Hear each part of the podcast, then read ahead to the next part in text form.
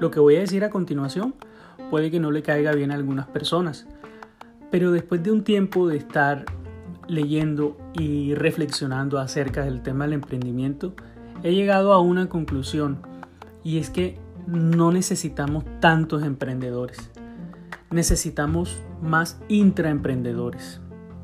Es decir, necesitamos a más empleados que estén innovando dentro de las organizaciones que ya existen o dentro de las compañías que ya están constituidas.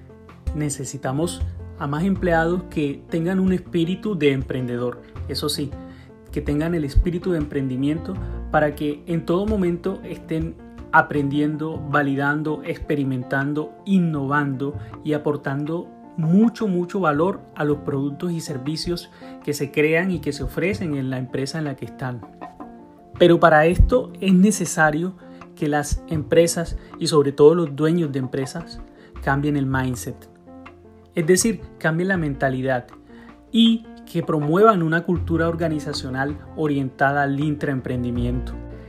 Y cabe resaltar que esta cultura organizacional es la que ha llevado a grandes compañías como Google, como Facebook, a crear productos realmente exitosos en el mercado. Y qué mejor ejemplo para citar que el de Gmail, que fue un intraemprendimiento que nació dentro de los empleados de Google que utilizaban un porcentaje de su tiempo para trabajar en nuevos proyectos y en nuevas ideas. Y hoy día vemos que Gmail ya tiene más de 1.500 millones de usuarios activos a nivel mundial.